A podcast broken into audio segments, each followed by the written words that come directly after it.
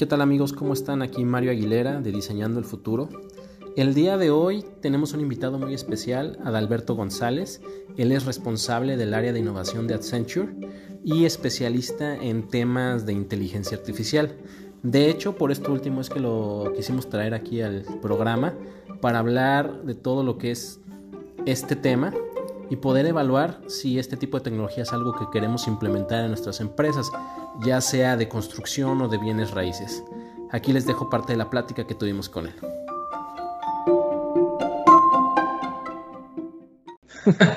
no pasa nada, Alberto, no pasa nada.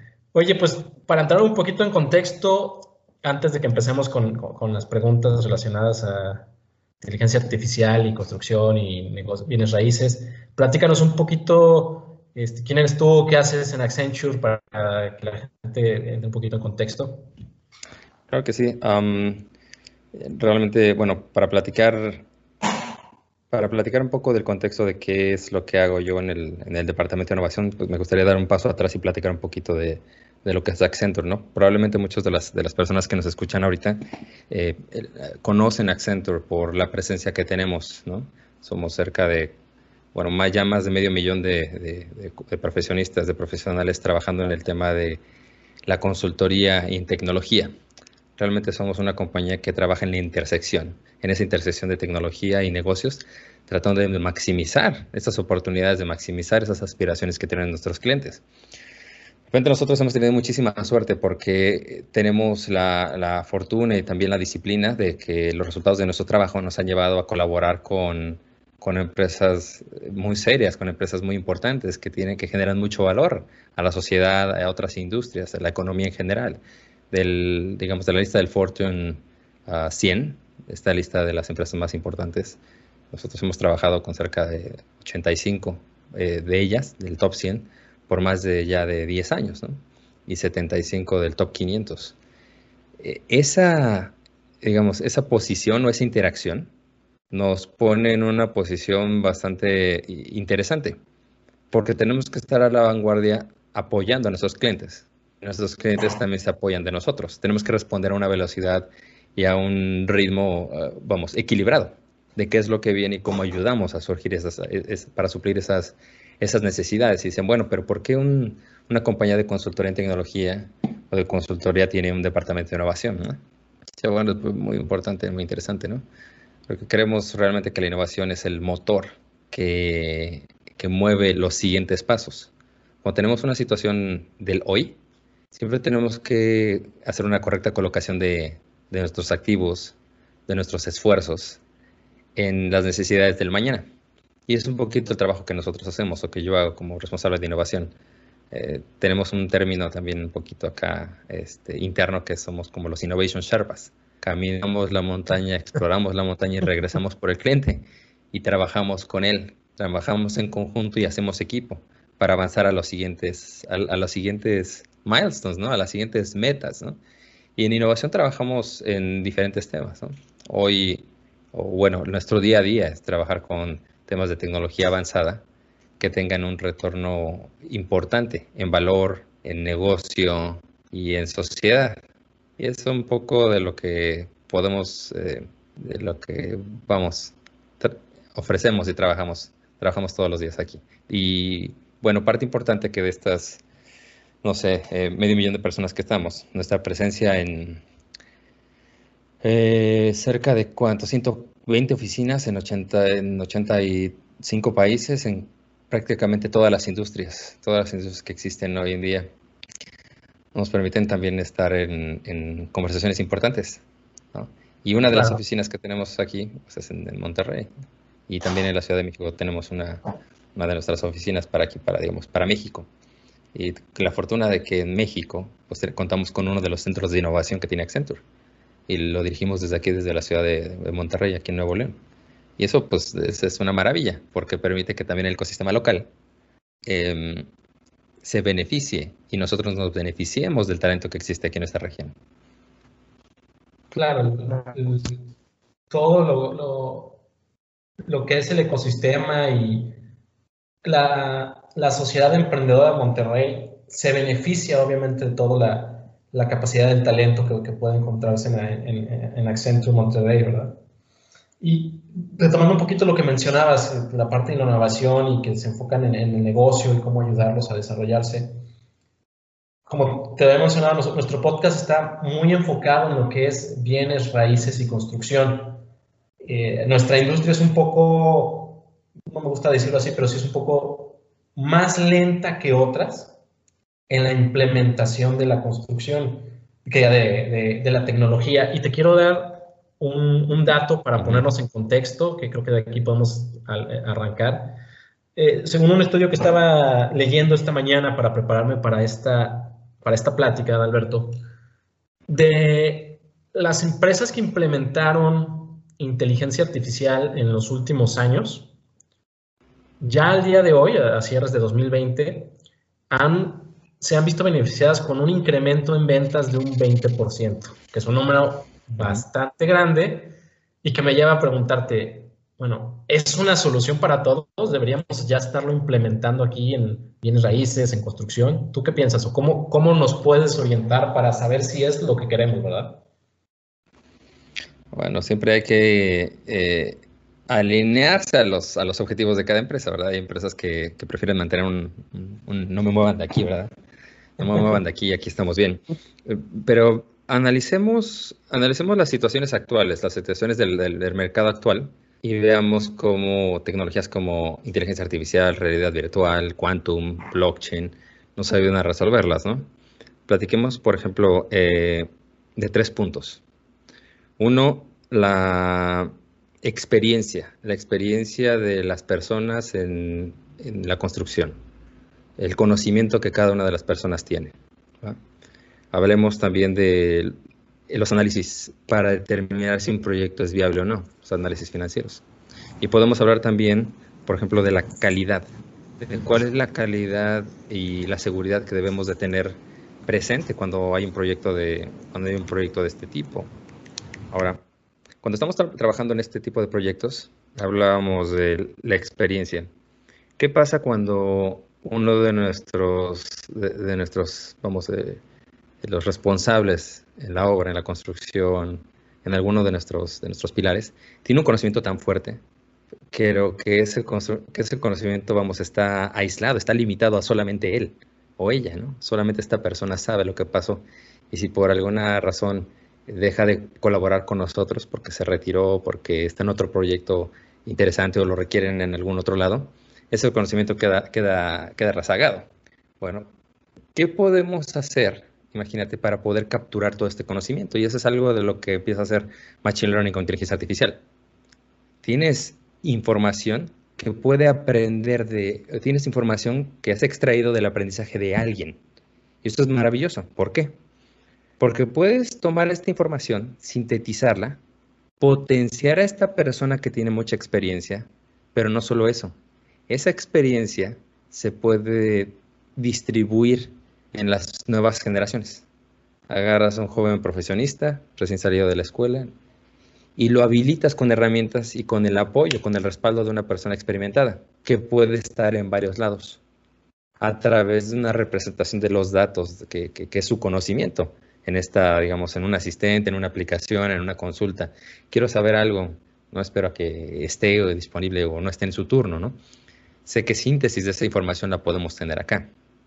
¿Y eso en se traduce? En mejores resultados. Mejores resultados se traducen en mejores retornos de inversión, porque tienes clientes más satisfechos, tienes otros, eh, otros inputs, reduces incidencias, mejoras decisiones, y podemos hablar de muchos beneficios que hay en este primer punto. Si me voy a otro punto, ahorita en lo que estamos hablando, por ejemplo, de algunos beneficios, ¿Qué pasa, por ejemplo, cuando queremos decidir si un proyecto debe ser viable o no? Es prácticamente un análisis financiero, ¿no? Análisis de estados. El proyecto es correcto o no es correcto, tiene la liquidez, el este, partner, eh, hay un, estado de crédito, podemos hacerlo o no lo podemos hacer. Imagínate la responsabilidad. En algunos tiempos hay compañías que todavía hacen cálculos a, mano, ¿no? Como los egipcios, ¿no? Con su hojita y le pica acá y mueve el abaco, ¿no? Este, son temas de mucha responsabilidad y son temas de, vamos, que toman mucho tiempo. Determinar cuál es la mejor combinación, determinar cuál es el mejor estado, eh, requeriría de muchas horas. Ahora imagínate que en un sistema inteligente pudiéramos volcar la información de cada partner que tenemos y de cómo, cuáles han sido los resultados en la construcción o en el, en el proyecto en el que hemos trabajado. Tenemos, digamos, nuestros candidatos. Y si lo proyectamos hacia el proyecto que quiero hacer, puedo tener una respuesta de cuál es el candidato o cuál es ese partner más adecuado para la situación que voy a, que quiero resolver el día de hoy. Y esas son combinaciones que proyectos, bueno, que tecnologías como AI o como Quantum pueden acelerar. Tú hoy día, si tú quieres hacer una combinatoria, vamos, de, variables, solo puedes cubrir ciertas variables antes de que tu, el procesamiento se vuelva exponencial y una supercomputadora tradicional ya no te las puede hacer. Y en industrias como la manufactura, como la construcción, eh, donde hay temas de seguridad y cada clavo cuenta, después de ciertas variables te empiezas a quedar ciego. Pero tecnologías como AI, como Quantum, aligeran esa carga, porque se puede hacer. Y si nos damos, por ejemplo, y ahí podemos que tener este, un, un incremento de performance, de desempeño, porque tienes al partner adecuado trabajando y tienes una seguridad porque sabes que es, vamos, tienes la información, ¿no? no es una opinión. Y la información siempre ayuda a tomar mejores decisiones. Y el tercer punto en el que platicábamos era la calidad, ¿no? Eh, la calidad y la seguridad. Eh, cuando hablamos de seguridad es la seguridad de nuestros equipos y de nuestras personas. Eh, solamente en el año pasado, ¿cuántos, ¿cuántas incidencias por, por seguridad, ¿no? Por seguridad de, vamos, por heridas o por fallecimientos o accidentes o, vamos, pérdida de personas humanas, por la clasificación, la clasificación que le corresponda. Eh, esos son pérdidas irreparables. Vamos. Y también, tiene que y también son pérdidas, digamos, financieras de alguna, de, alguna, de alguna manera. Y lo que quieres es ofrecer un aspecto no solamente de seguridad en tu construcción, pero también reflejar la calidad de tu construcción hacia, las, hacia tus clientes. Hoy día, cada vez más clientes están, están concientizados o están ocupados o demandan que las compañías que nos prestan servicios se alineen no solo al valor, oye, ¿cómo, o sea, al valor financiero, al valor de retorno de inversión de capital, vamos, sino valores humanos, seguridad, eh, vamos, equidad, em, colocación adecuada de recursos para que nos sintamos en cualquier ambiente seguro, ¿no? Imagínate tener la información donde un sensor te diga, te alerte porque algo está sucediendo. Y mientras toma, llegas a tomar la segunda decisión, la primera ya se disparó. Tal vez eh, alguna evacuación, tal vez alguna válvula, alguna alerta. Y saber que el personal va a estar seguro. O hay una proyección de, de un riesgo que no has anticipado. Colocar dispositivos que puedan maximizar el alcance de una persona. Un robot que puede entrar a un lugar donde es poco accesible, porque tal vez hay una, fuga de algún material que, es un riesgo. Detectar un riesgo antes de que se vuelva un issue es crítico. Y si empezamos a combinar solamente esos tres, no me estoy metiendo ni siquiera en algo más complicado, nos metemos en estos tres puntos, esto se transforma en beneficios financieros, beneficios sociales, beneficios de trabajo. ¿Y quién no le gustaría estar en, en un proyecto de este tipo, no? Claro, claro. Sin duda. Fíjate que me, pones mucho a pensar porque más bien todo nace, pues obviamente de, de la información que puedas recopilar, pero también de la solución que quieres, de, de, la solución que quieras, que quieras prestar, ¿verdad? Y yéndonos un poquito a la, a la implementación, hoy eh, en estos días también estuve viendo en un programa que se llama The Pitch, eh, que, donde se maneja como tipo show, como tipo Venture Capital, donde, nos, donde platicaban y decían, e, este año Deep Learning, Machine Learning fue uno de los temas más calientes para los inversionistas de capital de riesgo. Sin embargo, una de las cosas que más cuestionaban durante este programa es, ok, vienes aquí y traes tu compañía que analiza tal información y nos da un producto, y, me lo estás vendiendo con, con Machine Learning. Sin embargo, es tu primera iteración y aún no has comprobado si hay negocios, si hay este, posibilidades de, de darle una solución al cliente. Entonces, no sé si esto es, es, son un tipo de cosas en las que nos debemos este, enfocar un poco antes de decir, ¿sabes qué? Esta es la tecnología que requiero, que necesito, sino más bien ya venir validando la información. No sé cómo es este proceso que tú has llevado con las compañías, Adalberto, para esta toma de decisiones que creo que es importante. Me gustaría que habláramos un poquito más tarde de, de, lo que es de costos, pero creo que en esta parte de, de la construcción y bienes raíces, hay un tema de riesgo bien importante porque, como dices, el, el, ejercicio financiero en, nuestras en nuestras industrias es clave. Entonces, siempre es un tema de minimizar riesgos y, y, la verdad es que es una industria que no le gusta nada el riesgo. Ah, y, tener información a la mano disminuye los riesgos, no disminuye la, varia, la, la variación, ¿no? Incluso si vendes hamburguesas, si tú vas al vamos al restaurante de hamburguesas, comida rápida más cercana, eh, esperas que la hamburguesa sea la misma. ¿verdad? No esperas que haya una variación. Y si compras una mesa también, y si haces casas en serie, pues no esperas que una te salga, no sé, diferente. Vamos.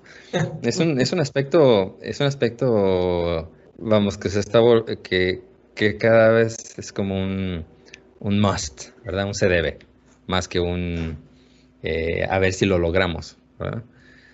Eh, ese es un punto sumamente importante porque em, ¿qué pasa cuando el approach es yo tengo un martillo? Imagínate que, déjame usar una analogía. Compraste un pegamento, llegaste a la casa, pegaste una pieza que, necesitaba repararse y empiezas a preguntarle a toda tu familia si necesitas, si necesitan que pegues algo por ellos.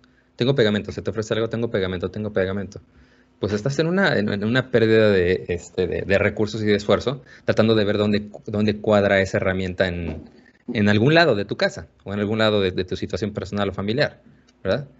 Eh, lo, mismo pasa con la tecnología. Tengo una AI, ¿en dónde cuadra? Eh, creo que ese, ese approach es un poco desgastante.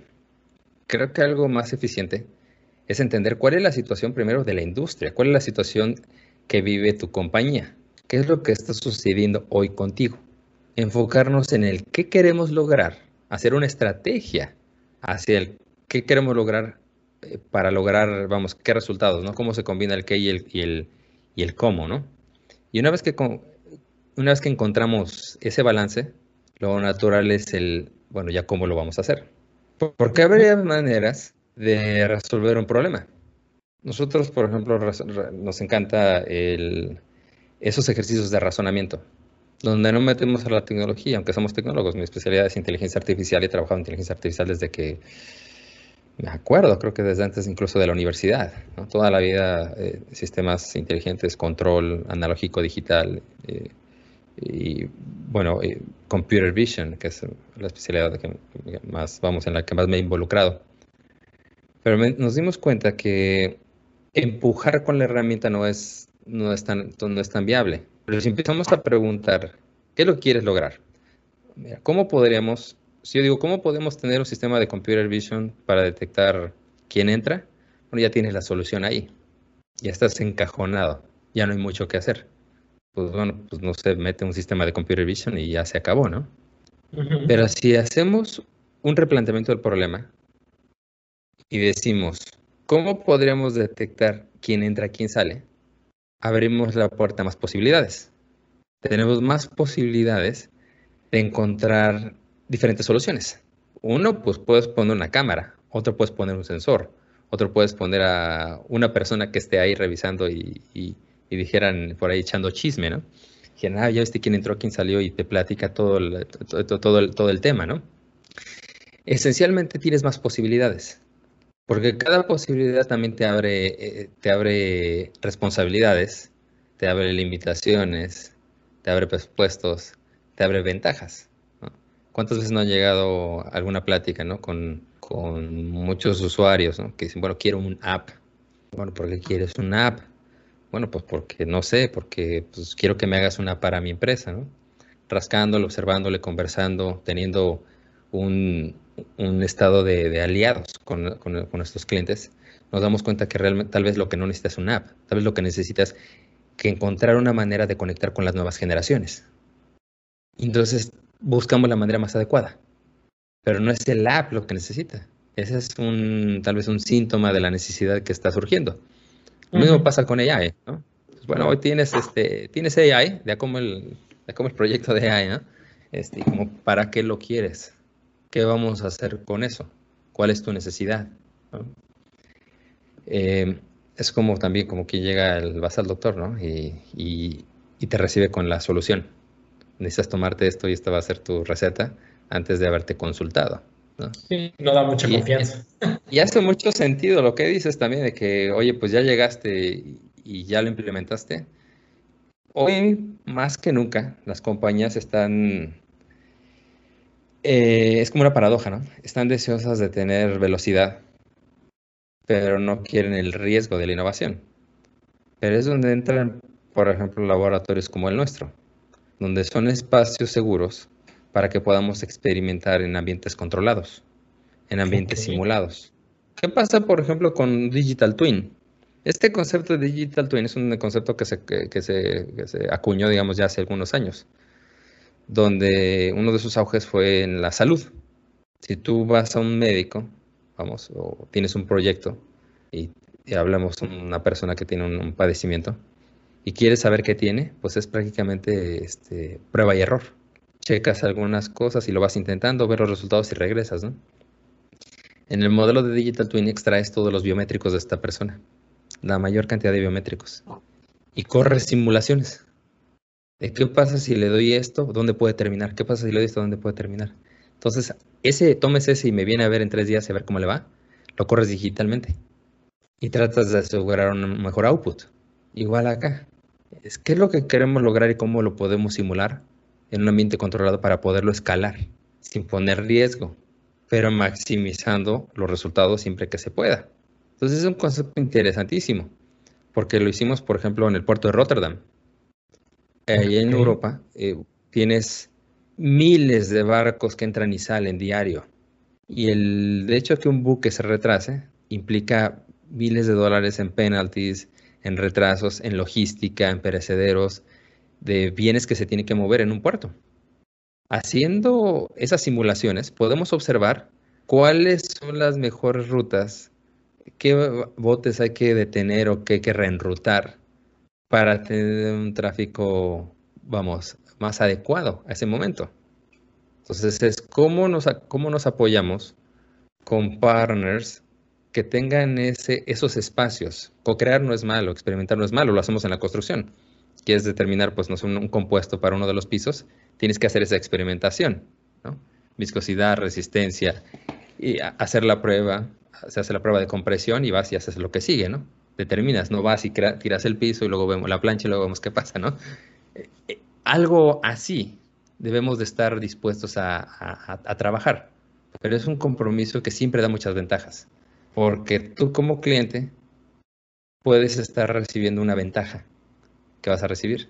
Y también como, digamos, como partner, tener esa, esa disposición o esa capacidad de poderte ofrecer ese playground para que juntos podamos co-crear. La experimentación no está mala, es más bien la co-creación, que es lo que queremos lograr, ¿no?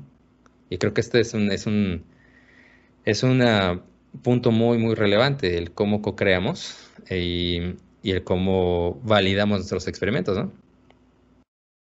Fíjate que qué bueno que tocas ese tema, porque algo de lo que hemos estado platicando durante el podcast, eh, que ha sido un poquito recurrente, es que algo que sentimos que deberían de tener eh, casi todas las, las, compañías que ya están en este, en este medio, es empezar a tener sus, sus propios departamentos de tecnología para empezar a, a, a, practicar, a tratar de innovar, a arriesgarse un poco, pero no tenía idea de que, por ejemplo, existieran servicios como esto de haz un digital twin y, y vas haciendo, como dices, una simulación y me suena perfectamente, vas reduciendo mucho el riesgo, que eso es eso es clave, la verdad. Imagínate, hace, trabajamos con, con Volkswagen, ¿no? Y Volkswagen tiene un proyecto, hay un proyecto para traer, traer de vuelta la combi. de acuerdo a este vehículo clásico, icónico de los 60, ¿no? Viva la paz, ¿no? Dices, bueno, pues este, pero traerlo al, al mundo actual no es, no es tan, no, es tan trivial como, o bueno, como, bueno, vuelvo a la serie ya, ¿no? En, los 60 cuando se hizo ese vehículo, era, vamos, eran era otras reglas. ¿No? había análisis de materiales, peso, el costo del combustible, la parte de, la eficiencia de los motores, la parte de la seguridad. Había muchos aspectos que no existían en ese momento. Entonces, hoy rehacer el vehículo tiene otras implicaciones. Y hablemos del tema de diseño. Se busca que también el diseño del vehículo sea un diseño estético, emocionante, ¿no? dinámico. Y si nos vamos a un componente que son las llantas, bueno, podemos traer un diseñador y el diseñador puede aventarse la parte estética, ¿no? Se me ocurre que puede ser así. Pero bueno, hay aspectos de fuerza. física eh, dinámica estática. Física estática, digamos, este manejo de fuerzas, que es un aspecto súper emocionante que me apasiona mucho. Eh, la llanta o el ring solo eh, puede resistir cierta, cierto estrés, ¿verdad? Por, en la combinación de los radios o como lo coloques. Ahí es donde te puede ayudar inteligencia artificial. ¿Cómo hacemos que corra todas esas simulaciones, esas combinatorias de material, de aleación, de resistencia, para que la persona se pueda enfocar en algunos aspectos? Y empezamos a ver algo así. ¿Dónde colocamos nuestros aspectos? ¿Dónde colocamos esta parte del Digital Twin? ¿Dónde colocamos eh, incluso nuestros laboratorios? Porque dices, bueno, yo necesito un laboratorio, pues eh, eh, la respuesta es me gustaría que todo fuera un laboratorio. Pero si tú quieres acelerar Tal vez eh, algo que nosotros observamos es el frictionless business, negocios sin, sin fricción. En negocios sin fricción, lo que observamos es cómo hacemos partnership con compañías que puedan ser mi aliado y que tengan ese componente que no tengo yo. Y en vez de que tú tengas que entrenar, dirigir, inventarte un departamento de innovación y desviarte de un poco de lo que es tu core, centrarte en tu core y hacer una alianza con quien hace eso para que tú te dediques a lo que más te conviene. Y esos son también temas de innovación, no solamente el cómo creo el siguiente robot con láser, sino cómo creo negocios sin fricción para poder acelerar la salida de mis productos, para poder, poder tener mejores resultados, porque estoy, estoy trabajando con el, con el aliado adecuado, ¿no? Ok. De ahorita un punto muy interesante que comentas, este, Adalberto, eh, yo me acuerdo por ahí en algún momento eh, que estuve haciendo una estancia de investigación. Me acuerdo mucho también en, ciertos laboratorios de investigación, de, hablando del CONACYT y de aquí en la Universidad Autónoma de Nuevo León, cómo corrían simulaciones con estructuras moleculares eh, de diferentes elementos, ¿sí? que creo que trabajaban, me parece, con CEMEX en aleación del cemento para este, checar cuestiones de peso y estructuras, ¿no? Para ser más eficientes lo que son ahora sí que el cómo se va a hacer el edificio desde los cimientos y estar corriendo que en realidad se cumplan con esos estándares, pero a un grado molecular. Y como dices tú, en laboratorios, haciendo puras simulaciones con visión computacional y con, ahora sí que inteligencia artificial. Eh, de aquí me nace una pregunta un tanto interesante con lo que comentaba Mario. Eh, nosotros creemos, y lo hemos platicado en otras ocasiones, que las empresas deberían de ir adaptándose un poco a ir abriendo sus departamentos en cuestión de tecnología para ir adaptando ahora sí que nuevos mecanismos, herramientas, e ir haciendo un análisis de dónde pudieran ellos mejorar. ¿Tú qué recomendación pudieras darle a esas empresas para ir este, teniendo esa visión a futuro de abrir sus departamentos en cuestión de, ahora sí, de, conocimiento personal, equipo, ¿tú qué pudieras recomendarles para ir dando ese paso? ¿O qué barreras crees que sería necesario que pudieran ellos irse quitando para poder animarse a, abrir estos, estos departamentos dentro de sus organizaciones? Mi tema es, ah, mi visión la visión que tengo como responsable de, no solo de México, sino de Latinoamérica en tema. Yo soy responsable de los nanolabs para Latinoamérica. Y una responsabilidad que tenemos en los nanolabs, una máxima que, tengo, es el tiempo. Es cómo coloco un, un resultado, una solución lo suficientemente innovadora que sea alcanzable para mis clientes. No tan arriba que sí se ve padrísimo, pero no hay, nadie lo hace, no, no se puede, no hay recursos, no hay personas, no hay tecnología. Y no tan abajo que, bueno, ¿para qué lo tienes si lo vendes aquí en la esquina? Acá te lo compras ya hecho, ¿no? En ese justo balance, ¿verdad? ¿Y cómo lo haces rápido? Porque también generar investigación, hay investigación de largo plazo y, ingeniería. Entonces, una combinación de investigación-desarrollo e ingeniería aplicada. Porque si lo vas a tener para cuando ya se haya acabado el problema, ya es un poco tarde. Lo mismo sucede con, para mí cuando, cuando establezco un laboratorio, cuando fundé el, me ha tocado fundar varios, esfuerzos de, innovación. Eh, por ejemplo, solamente en México empezamos con el Application Service Innovation Center, y luego pasamos al Nano Lab, luego al Decenting Innovation Studio, son cinco estudios de innovación que, hemos fundado. ¿no? bueno, ¿por qué es relevante? Porque creo que antes de entrar al necesitas esto, es ver qué quieres lograr. De otra manera, te estoy dando una solución a un problema que no tengo. ¿Qué haría? Yo lo primero que haría es ver cuáles son los objetivos, cuál es la estrategia, cuál es el, fin, la aspiración que tengo como compañía. ¿Es una aspiración de seguridad? ¿Es una, especialización en estados financieros, en experiencia, en, en, materiales, en aleaciones? ¿Cuál es ese campo que tengo una dolencia o que tengo una aspiración? No necesariamente tiene que ser algo malo, puede ser una mejora continua. De eso, lo que sigue es ver qué hay en el mercado, quién ya lo está haciendo. Digo, bueno, necesito un vehículo, ¿lo hago o lo compro? No, pues cómpralo, ya lo venden aquí, ¿no? Este, lo reinventamos o lo hacemos. Bueno, las, las, las, alternativas están fuera de mercado, ¿no? Lo que pasó con Elon Musk, ¿no? Quería mandar un satélite y, incluso compró un, satélite, un, cohete en el mercado negro. y si es ridículamente un desperdicio. Entonces es otra alternativa. ¿Cómo creo mi propio, soy autosuficiente cuando el mercado no me lo provee? Solo había tres entidades que habían mandado un vehículo a la Luna, ¿no? Era la India, China y Estados Unidos, ¿no? ¿Cómo le hacemos, cómo le puede hacer una persona independiente para hacerlo? Esa es otra. Entonces, bueno, si ya tienes algo, ¿cómo te alías con eso? Si no existe nada, entonces ya lo creas. Y esa es parte del, del, del departamento de investigación y desarrollo. No existe, lo creamos. Pero si vas a pasar 6, 8 meses invirtiendo en un proyecto que ya puedes colaborar en línea, en un proyecto de open source, o un proveedor ya lo tiene a un, a un precio accesible, o que el precio te da un retorno de inversión por el tiempo que vas a invertir, vámonos para allá. Suena, suena hasta como que, me, como que es un, contra, un contraconsejo. Pero hacer las cosas rápido y encontrar soluciones rápidas es parte del juego. Hablamos también hace poco con los amigos de Qualcomm.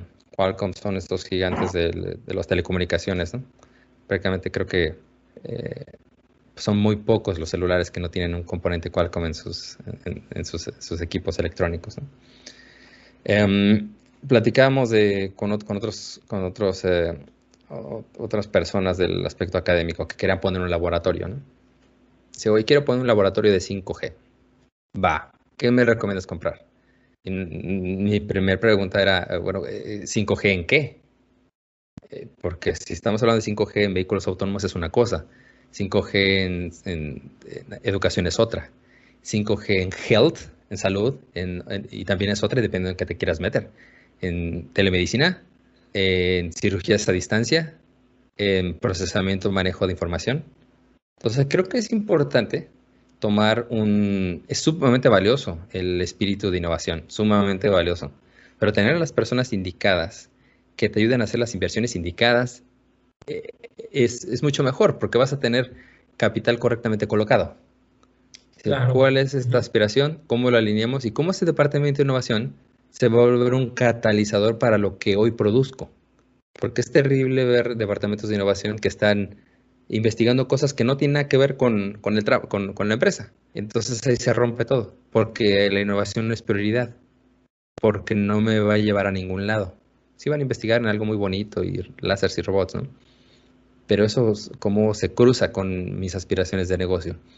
Pues creo que el primer, primer paso para cualquiera, cualquiera es, es entender eso. Después ya viene qué tecnología, qué talento. Multitalento obviamente es importante, talento y, tecnología son habilitadores. Y tal así, son habilitadores para, para la aspiración. Yo creo que es importante conocer esa, considerarlo, considerarlo de esa manera. Oye, Alberto, qué bueno que mencionas eso del talento. Y vamos a decir, nuestro cliente ya hizo el análisis, eh, yo soy, este, vamos a decir, tengo mi compañía, ya encontré dentro de la información que tengo que seguramente la inteligencia artificial, llámese deep learning o, alguna de las metodologías que existen, sí puede ser una solución para mi, para mi empresa. Pero ahí entras en un tema, ¿qué tan caro es? En México existe el talento para desarrollarlo yo, yo sin, estar muy metido en el tema, digo, lo, que más he visto de AI, de, mi cuenta, que, me toque usarlo, ser palpable, pues muchos son los chatbots, ¿verdad? Y, tengo entendido que este tipo de tecnología, pues es lo que le llaman este Weak AI, y de ahí viene creo que General AI y Strong AI, que ya son como cosas como Alexa y, que hacen cosas más complejas, ¿verdad? Entonces, vamos a decir que, yo ya quiero iterar, quiero empezar a, a, trabajar incluso a lo mejor con ustedes ¿Cómo, cómo, eh, ¿Tú cómo ves el, ecosistema? ¿Tenemos ahorita en México esa, posibilidad o, de plano tendríamos que buscarlo en otro lado? Mm, talento hay, pero como lo, como, como lo, como mencionábamos hace un momento, un proyecto de innovación no es muy distinto a otros proyectos. Uno de los puntos que hay que observar primero es el beneficio que te va a traer crear algo sino para qué lo compras. Cuando hablamos, por ejemplo, con un proyecto de, eh, dices, bueno, yo necesito AI, necesitas primero un caso de negocio. Hace rato, hace poco platicamos con una de las embotelladoras de bebidas más grandes en el mundo. Tengo un proyecto corriendo con ellos. Y cuando empezamos el proyecto era, bueno, que se nos ocurre poner, pues no sé, un AI, ¿no? Para que nos ayude a revisar algunos aspectos de control de, productos, ¿no? Y bueno, ¿y cómo vamos a...? Eh, uno de los, de, los, de los puntos era medir, tener un, una base contra cual medir nuestro éxito. Déjame pongo un ejemplo. Eh, digamos que es un aspecto de seguridad. Estamos hablando de una tienda. Y dices, bueno, eh, si pongo una cámara, me, tal vez puedo detectar más rápido el, faltante de algunos productos. Bueno, ese faltante de productos. Hoy día como no tengo nadie que lo verifique, pierdo una cantidad de millones de dólares, pierdo cierta cantidad. Si coloco esta solución, estoy apostando que puedo reducir 80%, ¿va? 800 mil dólares, digamos, por, si fuera un millón solo para redondear, lo que sea, ¿no? Digamos 80% para no meterme en, en cálculos complejos. De ese porcentaje que vas a liberar de capital, es el retorno que vas a tener de esa inversión que vas a colocar el proyecto tiene que tener tal vez un beneficio suficientemente interesante para que te puedas dedicar a implementarlo. Entonces, bueno, ese es el retorno que voy a recibir en implementar esta solución de tecnología. Ok, hace sentido, porque voy a tener un retorno ahí. Pero si vas a ciegas, dices, voy a meter AI porque me dijeron que AI es bueno, pero realmente no hemos hecho ese paso de asegurar cuál es el beneficio, cuál es el business case que voy a atacar en, en términos de optimización, de calidad de retorno, de ventas, de seguridad, de conteo, inventarios. Oye, paraste la planta y tienes que estar haciendo inventarios. Oye, tienes que mandar a 10 personas a, una, una, revisión. Tiene que ir la persona, tiene que ir a hacer tres papeles, el rosa, el amarillo y el azul, a que le firmen en tres áreas. Entró a las 8 y como a las 11 ya empieza a hacer su revisión. Se le acaba a las 4 o 5 y eso revisión de cuatro estaciones. Se acabó. Entonces, bueno, tuviste a esta persona, te costó tanto tiempo y la revisión te tardaste un mes casi casi en hacerlas toda esa información, como no la tuviste, se te detuvieron ciertas máquinas. Tuviste que hacer algunos paros y algunas otras cosas. Ahora, bueno, si hacemos un proyecto, tal vez de sensores para hacer mantenimiento predictivo y preventivo, e incluso planear cuándo puedo parar una máquina teniendo el menor impacto posible, sea la que sea, entonces estoy proyectando unos beneficios, unos ahorros. Y de esos ahorros es como puedo proyectar la calidad, bueno, la, la viabilidad de un proyecto. Creo yo que es una manera eh, más eh, atractiva de hacer negocios en ese proyecto. ¿Por qué? Porque puedes ver el beneficio de ese proyecto, puedes ver el resultado, el retorno, Y puedes tener también una certeza de que dices, bueno, lo logré en este porcentaje y ¿qué, hago? O sea, esos márgenes de posibilidad son más tangibles que solo el, llegar y, y, bueno, pues me compré un algo, ¿no? Una pieza de tecnología. ¿Y ahora qué hago con él? Este, y, la puedo pagar, ¿no? ¿para qué lo quieres? ¿No quieres un avión? Sí, ¿y para qué lo quieres, no? Este, no, pues porque, no sé, me gusta volar, ¿no? Bueno, pues satisfacción personal o algo así. Creo que esto, creo que son, son, son, aspectos eh, que te dan más certidumbre cuando, cuando llevas un proyecto, antes de mover cualquier línea de código. Antes de que muevas, si es, como dices, si es cualquier sabor de, de AI, cualquiera en sus versiones, en sus tecnologías, datos, cualquier cosa, tener un primer como assessment de qué es lo que queremos lograr para saber si, nos debemos de meter ahí o, no hace sentido. Realmente queremos siempre el éxito, el éxito de, nuestros proyectos. Y un éxito también es saber decir, esta no es la, inversión adecuada en este momento. Claro. Se habla mucho, por ejemplo, de la inteligencia artificial como una de las ventajas que más nos da, además, si me puedes confirmar, es ayuda en toma de decisiones, predictibilidad y simulaciones, más o menos para, esos, para esas eh, líneas de trabajo en las que podemos implementarla? La inteligencia artificial, bueno, estos son algunos de los casos de uso que te puede, que te puede ayudar. Si hablamos de predictibilidad, bueno, tener datos ayuda a tener certidumbre de lo que va a suceder la toma de decisiones es, existen esos escenarios. Yo creo que los más viables son estos. ¿Qué te parece a ti como persona? ¿no? Tomas la última decisión. ¿no? Eh, analizar volúmenes de datos, o sea, son, son tareas. ¿no? Y creo que hay muchísimos, muchísimas otras ventajas, porque puedes eh, tener beneficios o consecuencias más allá. Tomar una decisión correcta puede hacer que reduzcas incidentes. Tener información adecuada en el momento puede hacer que eh, mejores la toma de decisión. Tomar mejores decisiones puede implicar reducir costos. Puede, puede ser la diferencia. Hablamos hace rato del análisis de materiales. Bueno, puse un material bastante fuerte. Tal vez si es bastante fuerte tengamos mucha seguridad, pero tal vez es un desperdicio. Oye, tengo que poner, no sé, una placa de tantas pulgadas aquí en, digamos, en, en una entrada de una recámara pues no hace daño, pero tal vez no la requiera, si es un desperdicio multiplicado, ¿no? Es el, análisis multiplicativo, un anualizado. Cada centímetro cuadrado de material hace una diferencia en the long run, en, en la suma, en la suma total, ¿no? Entonces, creo que temas de inteligencia artificial tienen el componente de que te, pone, te pueden acelerar. De la misma manera que no te pones a hacer una cuenta, ¿no? Un Excel, ¿no? Ya no lo haces a mano porque te acelera tomas decisiones saber que, vas a tener un catalizador. Ahora, yo me iría un poquito, por ejemplo, en, siempre tomar un paso atrás de AI. Bueno, ¿cómo es un paso atrás? Hablamos, hablamos en, de un ejemplo ¿no? de, la, de la librería, ¿no? Cuando Amazon, Jeff Bezos dijo, oye, vamos a transformar la manera en la que se venden los libros, eh, vamos a meter inteligencia artificial, Mm, lo que no pasó, lo que no hizo fue, bueno, voy a quitar al cajero y voy a poner ahora un robot para que te cobre como robot, ¿no? O sea, nada más hacer una sustitución, un trueque, ¿no? Cambio este por un AI, ¿no? Cambio este por un robot, porque quedas en lo mismo. No hay mucho cambio. Es cómo replanteamos el escenario, cómo reinventamos la necesidad de comprar o vender un libro, de tener una tienda, de acercarme a ti, de tener una distribución más ágil. Yo puedo comprar algo hoy, no sé, si lo compro antes de 15 minutos me llega hoy mismo. Bueno, ¿cómo saben esos? Cuando un análisis de datos te puede ayudar a, saber dónde distribuir tu material, dónde se va a necesitar con predicción.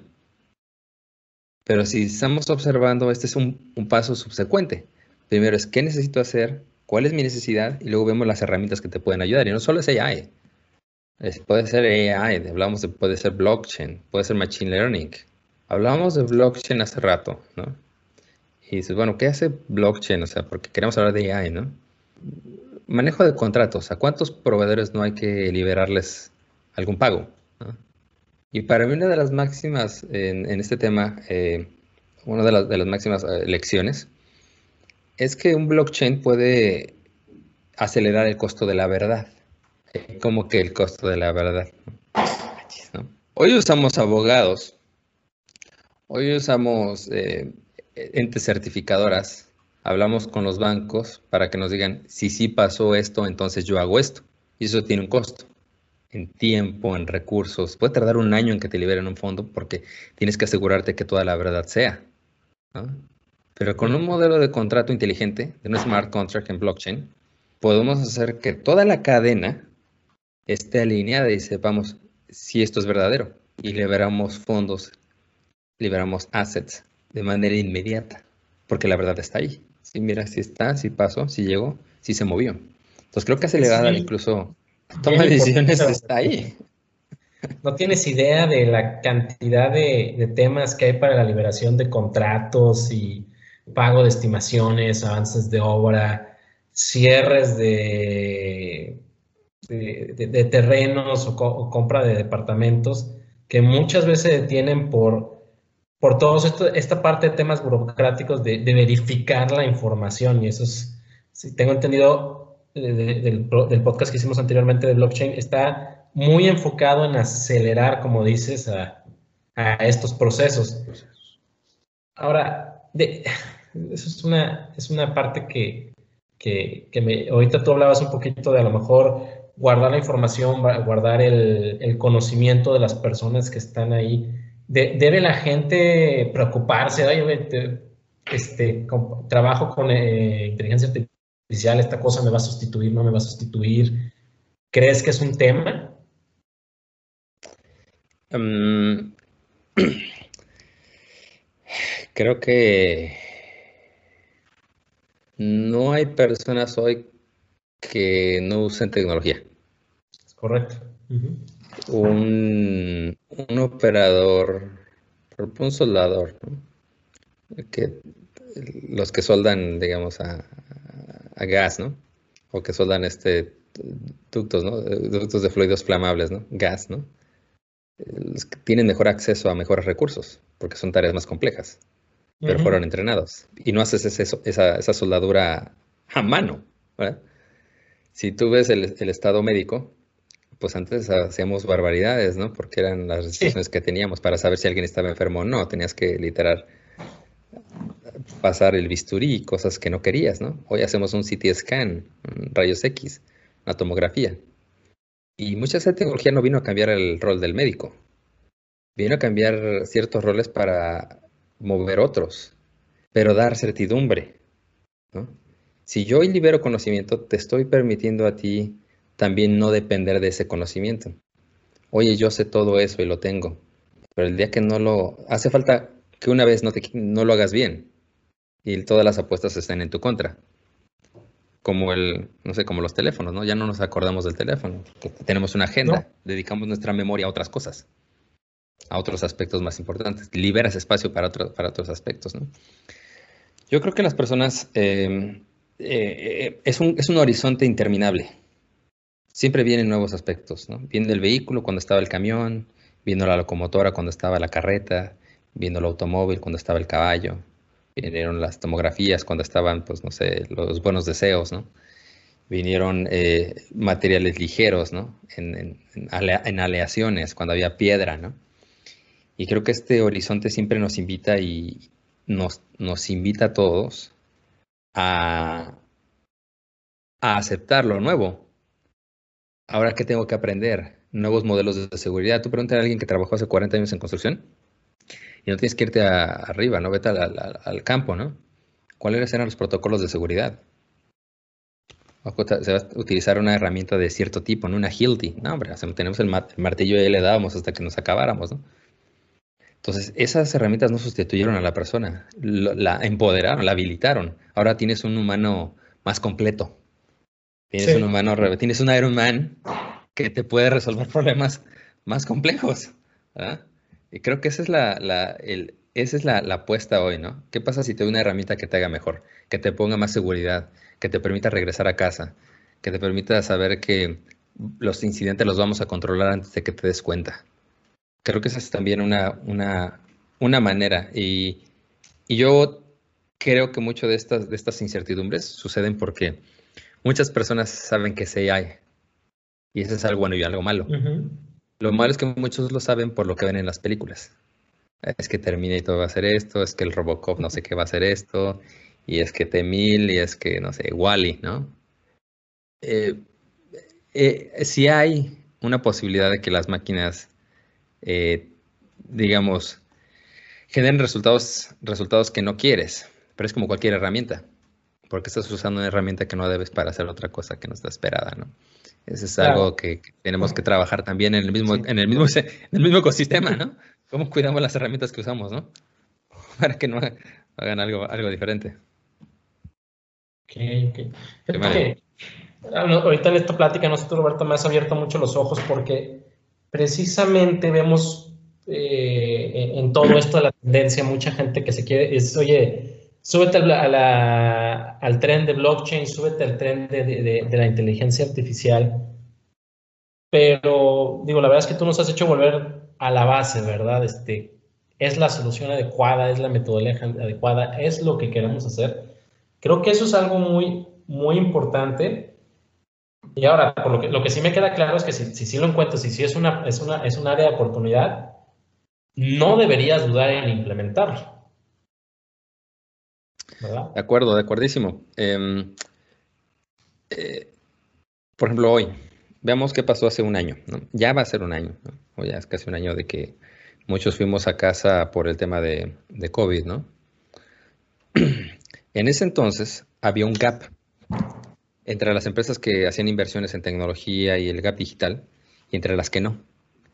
Ese gap se extendió, se extendió muchísimo más.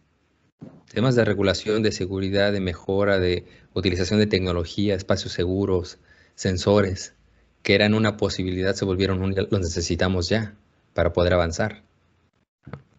Y hablamos al principio de la conversación. Oye, ¿qué está pasando, por ejemplo, con los grandes jugadores? Nosotros hicimos un análisis, ¿no? Hacemos constantemente análisis y están disponibles para ustedes, para todo el público en nuestras páginas de internet en Accenture. Y uno era el, impacto de, la, de, las inversiones en transformación digital, cómo, esas cómo esos, esos proyectos se transformaban en, en indicadores financieros al final del día. Bueno, voy a hacer esto, pero ¿qué impacto voy a tener? Y teníamos cuatro grandes jugadores, ¿no? Teníamos, digamos, los que em, hacían financieramente todo lo que era, digamos, del libro, no se movían del margen, perfectamente trabajado.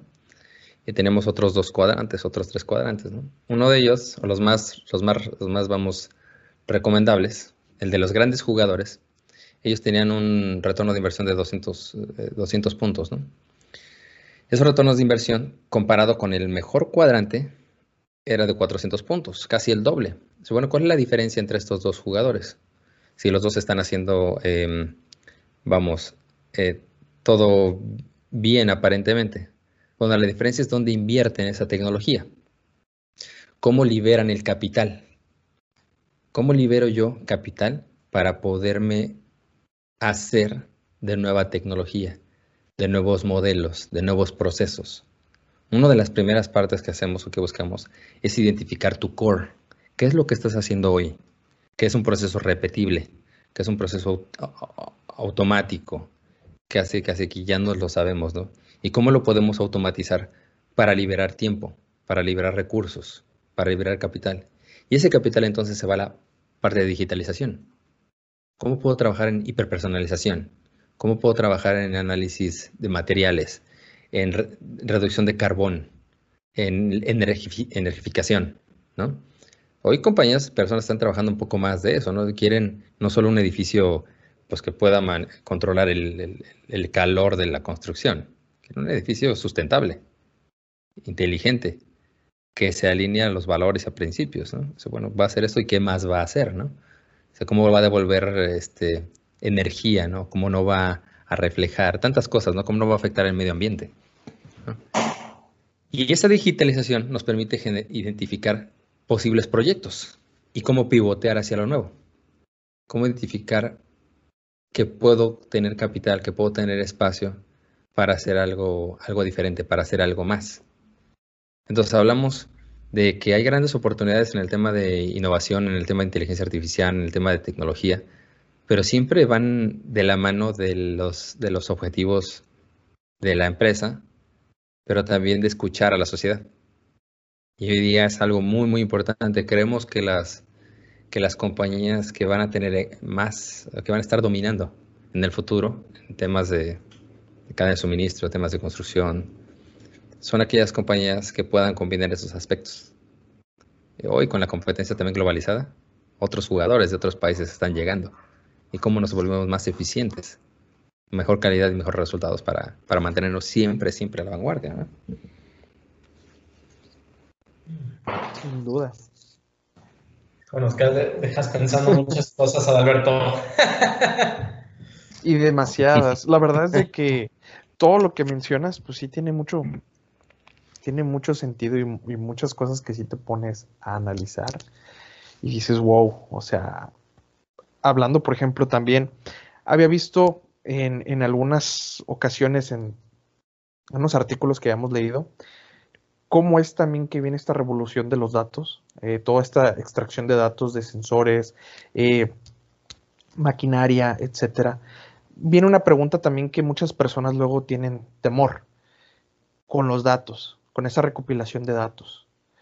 ¿Tú qué hay que nos puedes comentar al respecto de que también estuvo mucho de tendencia el 5G y, y todas las cuestiones este, negativas que venía a repercutir? Sí, sí. ¿Qué nos puedes hablar un poco sobre eso, sobre esa fusión entre el cloud computing, eh, la extracción de, de, información y el 5G? ¿Qué, ¿Qué, qué, pudieras hablarnos un poco más referente a eso? Porque sí, sé que muchas personas pues pueden decir, ok, está muy interesante todo, pero la información que hoy en día es un tema también que toda la gente voltea a ver.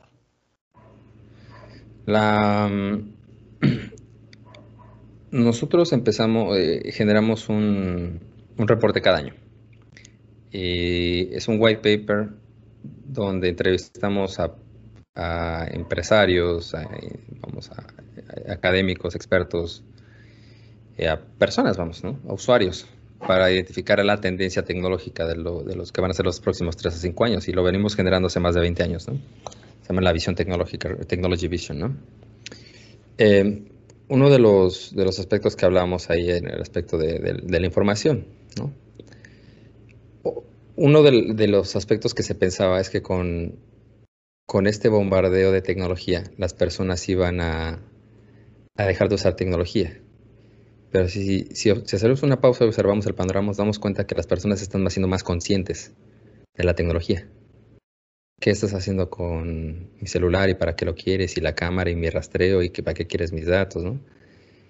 Todos queremos, nos es fabuloso cuando quieres comprar algo y, y, Google o algún buscador o alguna página de compras complementa lo que estás pensando, ¿no?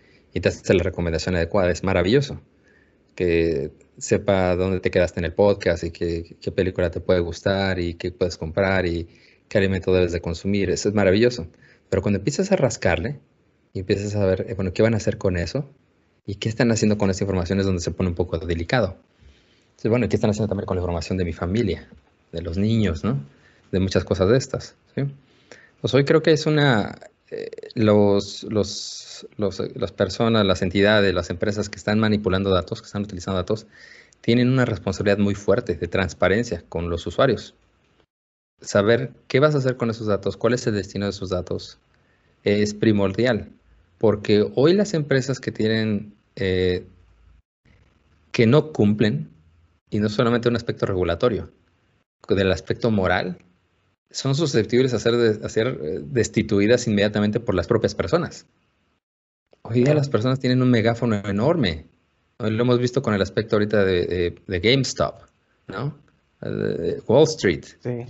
Como un grupo de, de, personas están dando una lección a, un, a, a, quien se pensaba era un gigante intocable en la economía mundial. Y lo están haciendo pedazos, ¿no? ¿Por qué? Porque una persona, porque existen personas que tienen una computadora, que tienen acceso a internet, se pueden poner de acuerdo y pueden elevar una compañía como GameStop o pueden destruirla también. Saber que una compañía no está haciendo buenos usos de datos es una responsabilidad muy, muy fuerte, ¿no? Y los datos, hay quien dice, bueno, los datos son oro, ¿no? Los datos son personas. Los datos son personas y tienen implicaciones de vida. Hablábamos, cuando hablamos de desarrollo de software, por ejemplo, eh, hay un aspecto en el que me preocupo o me ocupo, es en el aspecto de la ética. ¿Qué estamos haciendo con esta información? Entonces, bueno, bueno, ¿qué tiene que ver? No? Bueno, si eres de inteligencia artificial, no voy a trabajar en proyectos de, digamos, de que, hagan eh, algo daño, ¿no? Ah, está fácil porque si me sale un proyecto de armamentista, digo que no y ya estuvo, ¿no? Ya libré todo mi karma, ¿no? Pero hay aspectos eh, de sesgo que son detectables y otros que no son tan detectables. Por ejemplo, si digo, bueno, es un aspecto de armamentista inmediato, ¿no? Bueno, si me faltan algunos datos, por ejemplo, voy a pedir una, algo de comer o algo y no está mi código postal, el daño tal vez es menor. Pero tal vez si estoy haciendo una aplicación, un exoesqueleto para una construcción y solo considero personas de cierto, digamos, continente, tal vez el tamaño no sea el adecuado si lo muevo a otro país, a otro continente. El clásico, la, la es mediana, pero depende de dónde esté hecha, ¿no? Viajé a un concurso de innovación y fuimos a Bangalore, en la India, y usualmente aquí en América, en Norteamérica, pido mediana, ¿no? bueno, allá no, allá tengo que pedir este grande, ¿no? Otra talla, ¿no? Y no es que yo crecí, es que es otra división. Se toman las, los tamaños de las personas, pues realmente es un, scatter plot, lo divides entre tres y tienes chico, mediano y grande. Y ya, no, pero toma solamente esa región. Pero es diferente si es para exportación, importación, alguien viene, que no cabe, ¿no? Y, y, y eso son el tema de datos, ¿no? Los datos tienen implicaciones en quién lo va a usar, cómo te van a venir a, demandar los usuarios esos datos, cómo vas a cuidarlos con responsabilidad y, que sepan esos. Por ejemplo, hoy los de negocios más grandes son aquellos que ofrecen seguridad en los datos. Amazon. Antes de los, bueno, después de los libros, después de la tienda Amazon Go, tiene Amazon Key. Amazon Key es, es cuando el repartidor tiene llave de tu casa. Abre la puerta, se mete a la cocina, deja tu paquete y se sale. Esto es difícil que lo logres con cualquier proveedor. Necesitas tener mucha confianza. Y el manejo de información tienes que tener un, tiene que ser tan, tan protegida. Y no solo por el lado de los usuarios, por el lado de los ataques. Hoy día, ¿te hace más daño un ataque eh, que te inyecta datos erróneos que uno que te quita dinero? Te, te explico. O bueno, tengo un ejemplo. Si tú eres una petrolera y vas a hacer un, pozo, ¿va? Es este. Halliburton, Schlumberger, la que tú quieras, ¿no? O ninguno de ellos para no, para no tocar madera, ¿no? Entonces, bueno, voy a, voy a hacer el agujero aquí, ¿no? Y voy a extraer y ya tienes proyecciones, gastos, nóminas, muchas cosas. Llega un hacker y mete una inyección y dice, no, es como que un poquito más para el norte, algunos kilómetros más hacia adelante. Tal vez no esté lo que estás esperando extraer. Y eso te hace mucho más daño que algún otro tipo de ataques. Entonces, los datos es, un, es, un, es una, también un horizonte en el que tenemos que preocuparnos. Temas de ciberseguridad son sumamente eh, delicados, son constantes. Es una respuesta, un vaivén, ¿no? Y en nuestros esfuerzos en Accenture en ciberseguridad, estamos trabajando, tenemos un laboratorio en Tel Aviv, en, en Israel, y bueno, en muchos lados, ¿no? Una en México también donde cuidamos esos aspectos porque se han disparado. Muchas personas están en home office y dicen, bueno, es que aquí en home office aquí no necesito una VPN, aquí no necesito un firewall, aquí estoy seguro, pero son los mismos datos que están en tu computadora y estás protegido por nada, ¿no? Pasas alguna herramienta y, por el mismo roteador pasa toda la información de tu, de, tu casa, ¿no? Y, y, parece que para algunos usuarios es, bueno, son no necesito estar seguro en casa, ¿no? Porque estoy seguro allá, pero la información está aquí. ¿no? Entonces, replantear muchos de esos aspectos también es un momento importante en los datos, ¿no? Los datos son una fuente maravillosa y delicada al mismo tiempo. Y ahí están. Fíjate que ahorita que dices eso, eso de los datos, jamás me había planteado precisamente que pudiera alguien meterse a mi computadora y modificar la, la, información o la base de datos que yo tengo con tal de, afectarme. ¿verdad? Es un tema que, ni siquiera, que, no es como lo que normal que te lo plantees, si tienes razón. Muchas veces en nuestras casas nos sentimos muy, muy a gusto y el tema de las VPNs y ahorita más con todo el tema de home office, pues me imagino que también es un tema de, seguridad que no sé si las empresas lo estén viendo, pero que sí, sí lo veo bastante relevante nada más por lo que acabas de mencionar. Y hace algunos años tenemos una tendencia tecnológica que le llamamos eh, protegernos para protegerme. Secure us to secure me. Hace algunos años, unas que eran para hackear una compañía, ¿no? Entonces, bueno, los bancos están protegidos, las compañías están muy protegidas, la información, híjole, es difícil, ¿no? Este, ir a extraer información. Pero lo que algunos grupos estaban haciendo era que estaban hackeando a los medios de noticias. Esos medios de noticias tienen acceso a reportes. Hoy Adalberto va a adquirir una compañía. Hoy Adalberto va a ser el nuevo director de no sé qué. Hoy ahora salió este, una, no sé, una, adquisición, una fusión, un nuevo proyecto. Tener esa información días antes, momentos antes, puede ser catastrófico o una ventaja para alguien más. Y esa información se vendía en el mercado negro. Tener información antes que los demás. ¿no?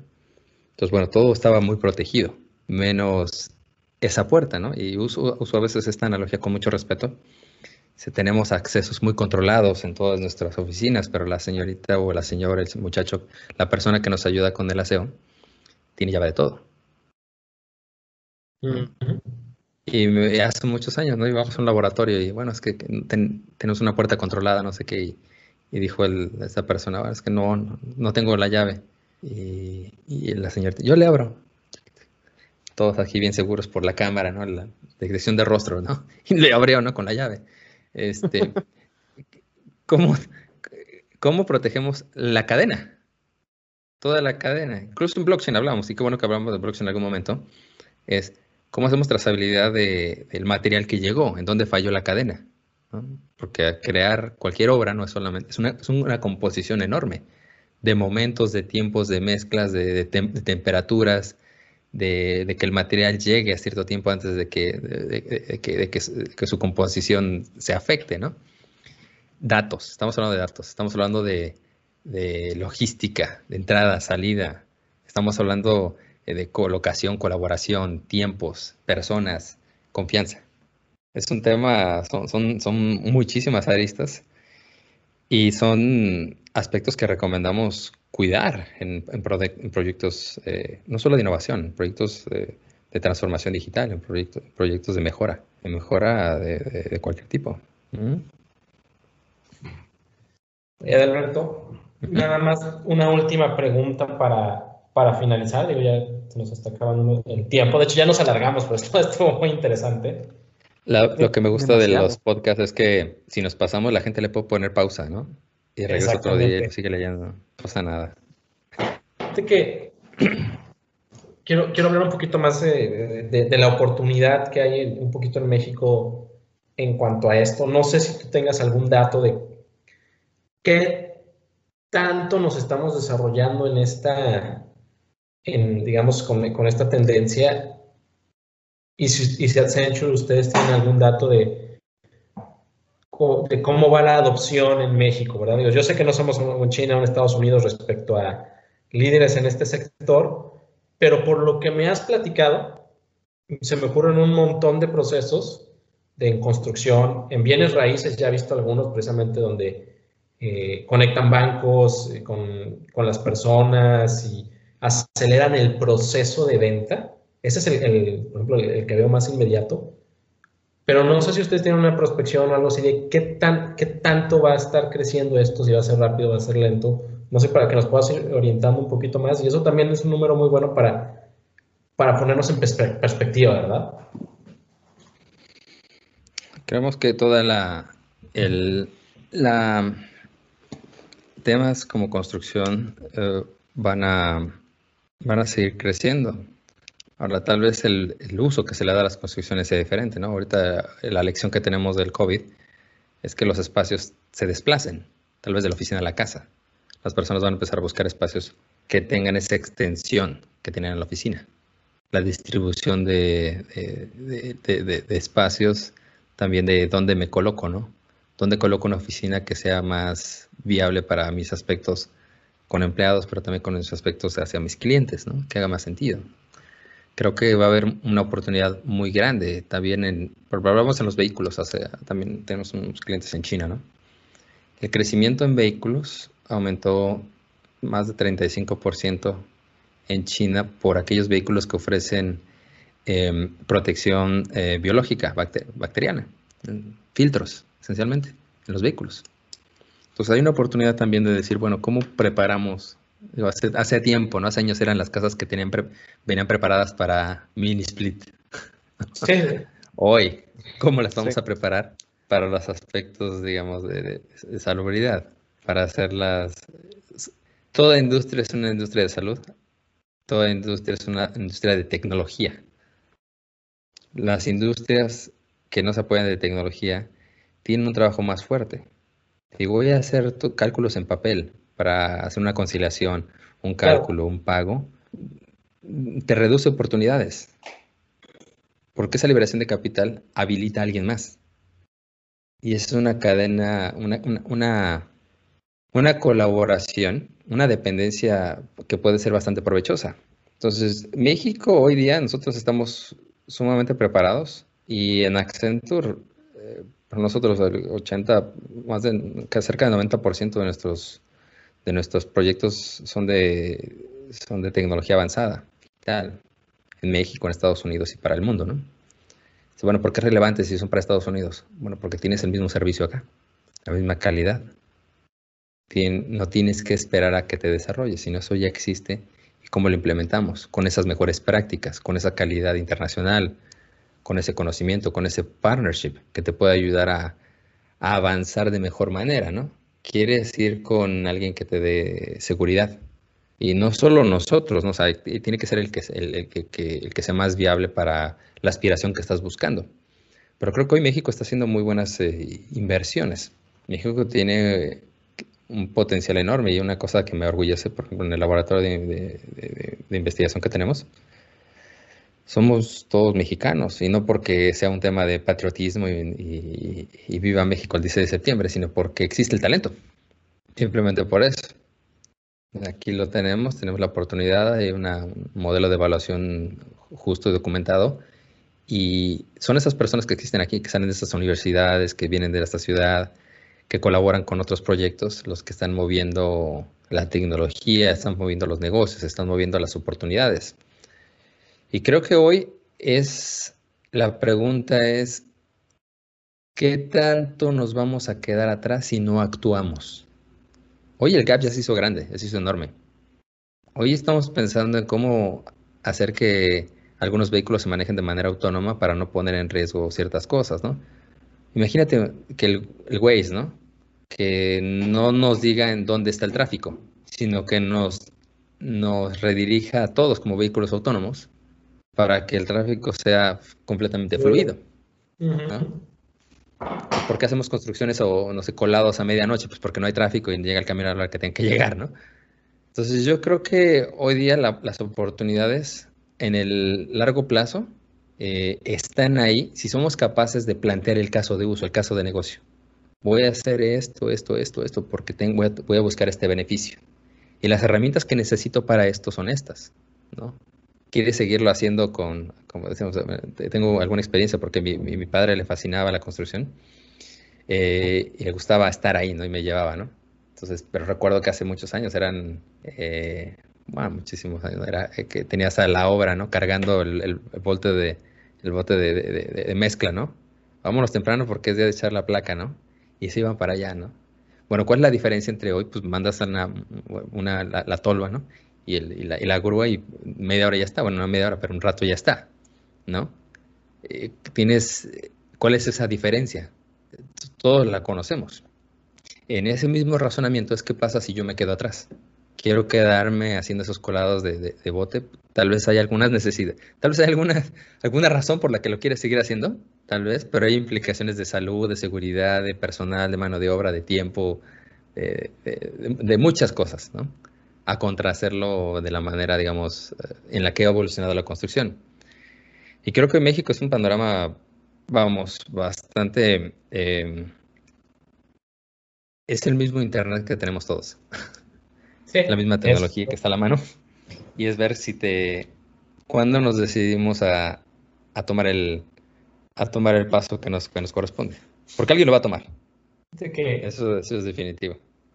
Qué bueno que, qué bueno que tenemos esta plática, Alberto, porque precisamente ahorita que nos has aterrizado muchas ideas en cuanto a inteligencia artificial, o sea, me da cuenta, entonces tenemos el potencial, hay capacidad. Si tenemos alguna duda, nos podemos acercar con ustedes para ver todo esto del Digital Twin.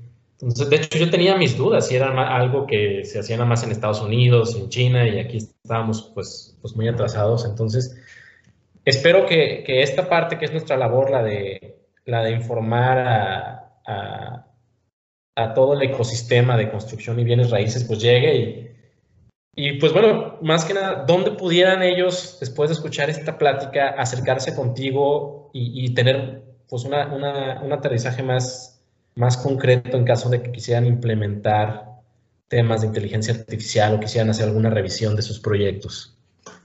No, esto es maravilloso. La, digo, para hacerlo sencillo, si googlean Accenture, Accenture México o Accenture.com, van a encontrar información. Y googlear, eh, combinarlo, ¿no? Accenture, inteligencia artificial. Seguro algo, algún, alguna información, estoy seguro que van a encontrar información de valor. Y esto sería todo amigos, estamos muy agradecidos por esta charla que tuvimos con el ingeniero Adalberto y esperamos en otra ocasión nos pueda acompañar en un siguiente podcast. Mario, muchísimas gracias también a ti por haber estado y pues, nos vemos en el siguiente episodio. Muchas gracias a todos. Gracias Roberto, hasta luego. Hasta luego.